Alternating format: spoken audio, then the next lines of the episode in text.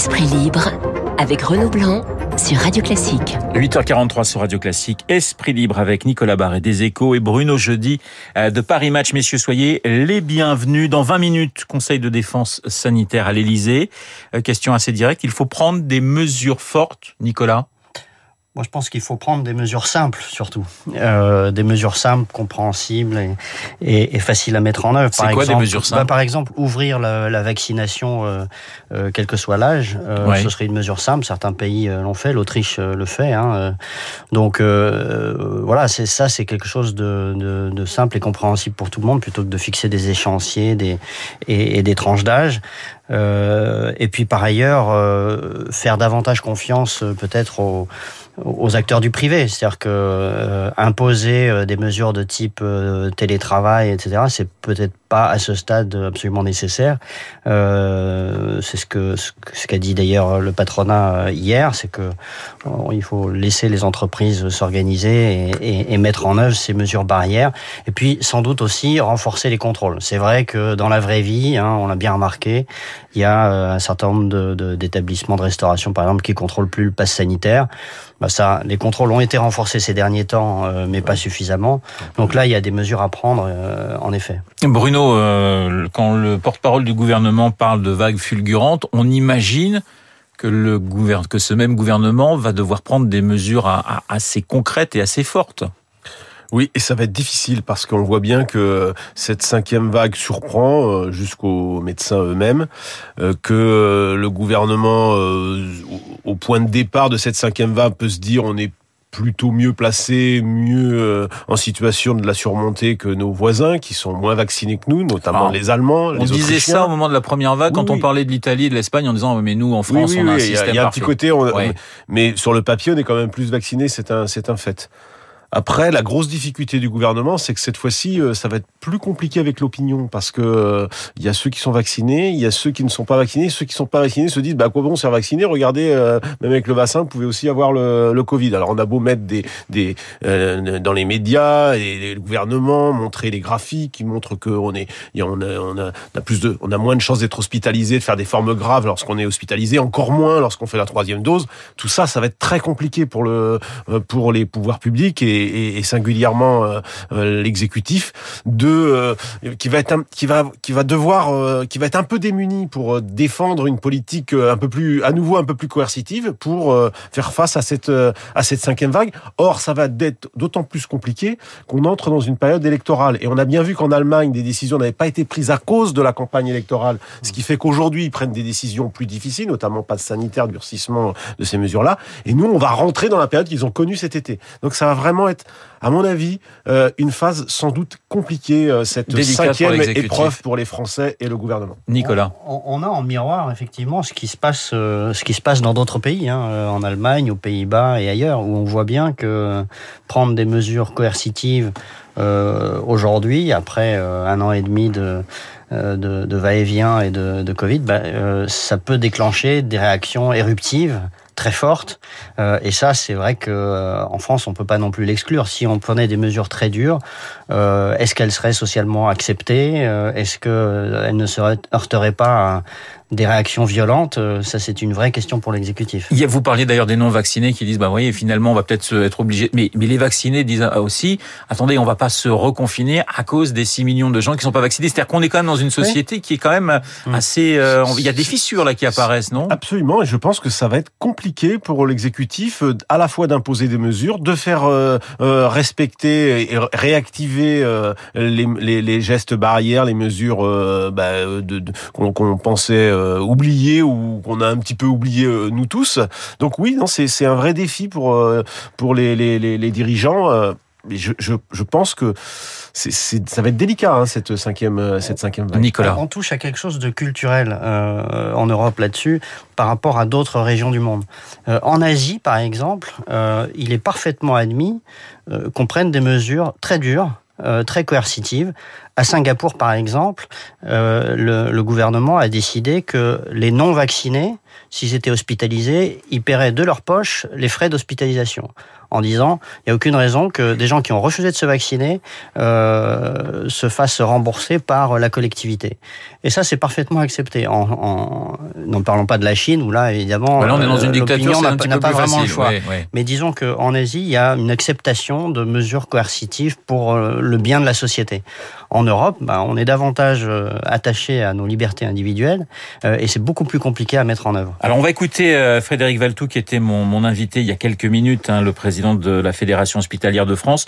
Lorsque je lui ai parlé de confinement, écoutez sa réponse. Pour moi, il n'y a pas de débat tabou, il n'y a pas de gros mots. C'est ouais. vaccination obligatoire. Euh, c'est pas un débat tabou, c'est un débat qu'il faut avoir sereinement. Si le sujet du confinement doit être posé dans les territoires les plus touchés, alors il devra être posé comme le couvre-feu. On ne peut pas avoir de débat tabou face euh, au virus, face à son impact sur nos vies sociales et sur l'économie le risque, euh, l'étincelle sociale, euh, Bruno, euh, vous parliez de situation délicate pour, pour, pour l'exécutif. On va parler de la Guadeloupe, on va parler des anti-françaises dans un instant, mais voilà, est-ce que c'est une petite musique aussi qui, qui monte du côté des, des, des, couloirs de, de l'Élysée en disant attention, là on est quand même sur une ligne de crête?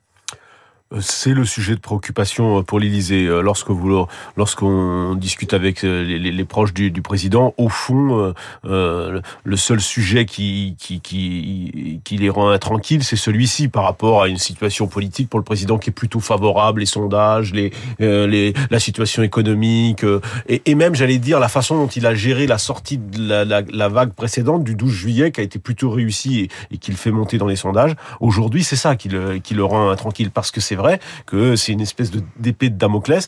Et il y a quand même, même s'il y a 75% des Français, un peu plus, qui sont euh, vaccinés, eh bien, il y en a quand même 25% qui sont pas vaccinés. Et, et dans ces 25%, il y en a quand même une bonne partie qui est même contre le vaccin et, et, et, ça rend la situation évidemment difficile parce que euh, mécaniquement tout ça peut emboliser l'hôpital demain. On ne sait pas jusqu'où ira cette cinquième vague. On voit des meetings. Alors évidemment, il va y avoir monté en puissance des meetings politiques. Je prends c'est juste le, le 5 décembre. Vous avez un meeting de Mélenchon à la Défense, un meeting de Zemmour, euh, c toujours à Paris. C'est des clusters potentiels. Oui. Regardez ce qui s'est passé à la, à la, à la, à la, au Congrès des maires. Il y a, il y a, il y a, une, il y a un cluster de, dans, dans le Cantal où les maires ont tous le Ça signifie que l'organisation même de la présidentielle peut être totalement, euh, totalement chamboulée, Nicolas? Ça, on, en est loin, mais c'est vrai que euh, c'est vrai que ce genre de, grand rassemblement est, est potentiellement euh, euh, difficile. Oui, effectivement, il faut euh, imposer ces mesures barrières. Effectivement, ça peut perturber un peu la présidentielle. Je pense pas que ça aille euh, très au-delà, mais non, il y a, y a, un très grand risque là dans les dans les jours qui viennent. c'est c'est pour le commerce, et, et ça, c'est difficile pour l'exécutif aussi. C'est-à-dire que dans les six semaines qui viennent sont cruciales pour tout un tas de commerces qui font la moitié de leur chiffre d'affaires avec les ventes de Noël. Euh, si on impose des mesures euh, difficiles, par exemple d'accès aux centres commerciaux, euh, de jauge, de choses comme ça, ou de là, ça peut être dévastateur pour euh, des milliers et des milliers de commerçants en France. Euh, et, et, vraiment, ça c'est une énorme crainte euh, aujourd'hui. Oui, l'impact économique qui peut être assez terrible avec cette cinquième vague. On parlait de, de, de, de crise sociale. je vous propose de prendre la direction des, des Antilles. Situation là aussi explosive en Guadeloupe, maintenant en, en Martinique. Là encore, est-ce qu'il y a un risque de, j'allais dire, de, de, de contagion euh, avec euh, avec ce qui se passe Alors, c'est loin de la métropole, mmh. mais voilà, est-ce que la contagion là aussi, c'est un petit peu dans les esprits de, de, de Matignon et de l'Élysée?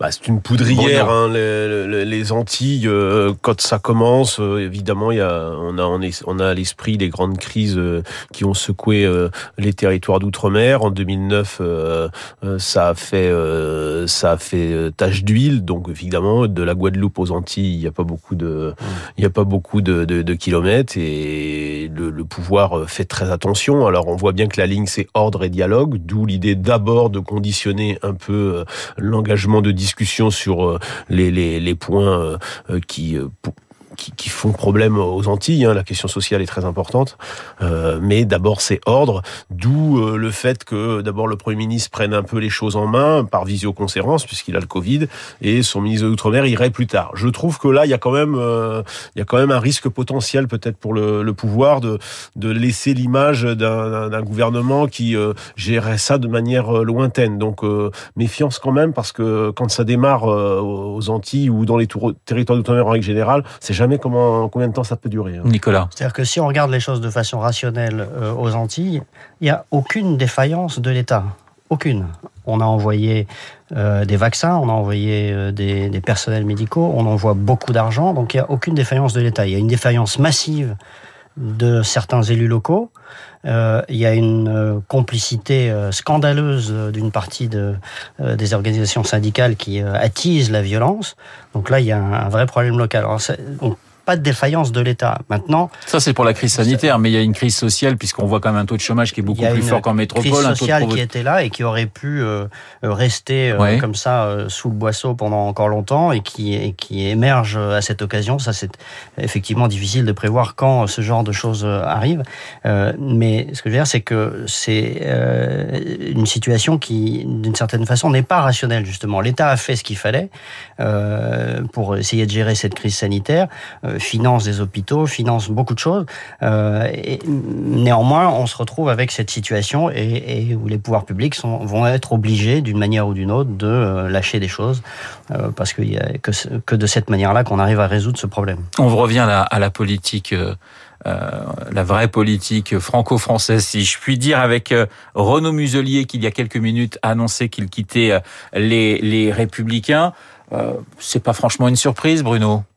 Non, c'est pas une surprise compte tenu des événements euh, qui euh, politiques qui secouent la droite euh, provençale depuis maintenant les régionales de, du, du, du, printemps du printemps dernier. Renaud Muselier annonce son soutien hier à Xavier Bertrand. C'est une forme aussi de baiser de la mort puisque Renaud Muselier n'a jamais oublié que Xavier Bertrand avait avait dit qu'il perdrait dans le déshonneur au second tour. Faisant ça, il a évidemment relancé la bagarre avec Éric Ciotti et David Lisnard, le nouveau patron des maires de France, élu du Sud. Et à l'arrivée, ce matin, il annonce sa, sa sortie des, des LR.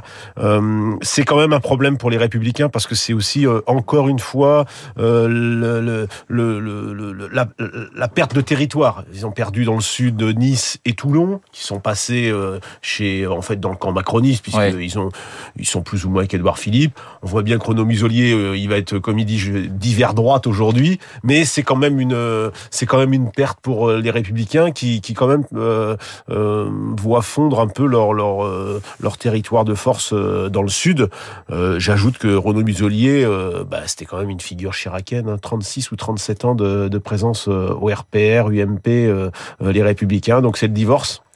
Et à l'origine de ce divorce, c'est quand même la bagarre entre, on ne dira jamais assez que la bagarre entre Estrosi et Ciotti, locale au départ, local au départ est devenu un problème euh, national. Nicolas, ça devait être la séance de, de, de la droite jusqu'au 4 décembre. C'est un coup dur? Ah, il faut relativiser non plus. Hein. C'est pas, c'est pas non plus euh, euh, un événement euh, si majeur que cela. Mais, mais c'est vrai que les Républicains étaient en train de réussir quelque chose là. Enfin, sont en train de réussir quelque chose avec des débats de plutôt assez bonne tenue. cette primaire, finalement, enfin, on voit bien qu'ils arrivent à à renaître un peu de leur cendre euh, par rapport à, à, la situation qui était la leur il y a quelques semaines. Euh, donc euh, de ce point de vue-là, c'est pour eux c'est un peu dommage. Oui. Esprit libre avec euh, Nicolas Barret des Échos et Bruno Jeudi de Paris Match. Merci messieurs, il est 8h56 dans un instant. Lucille Bréau pour le journal et pour la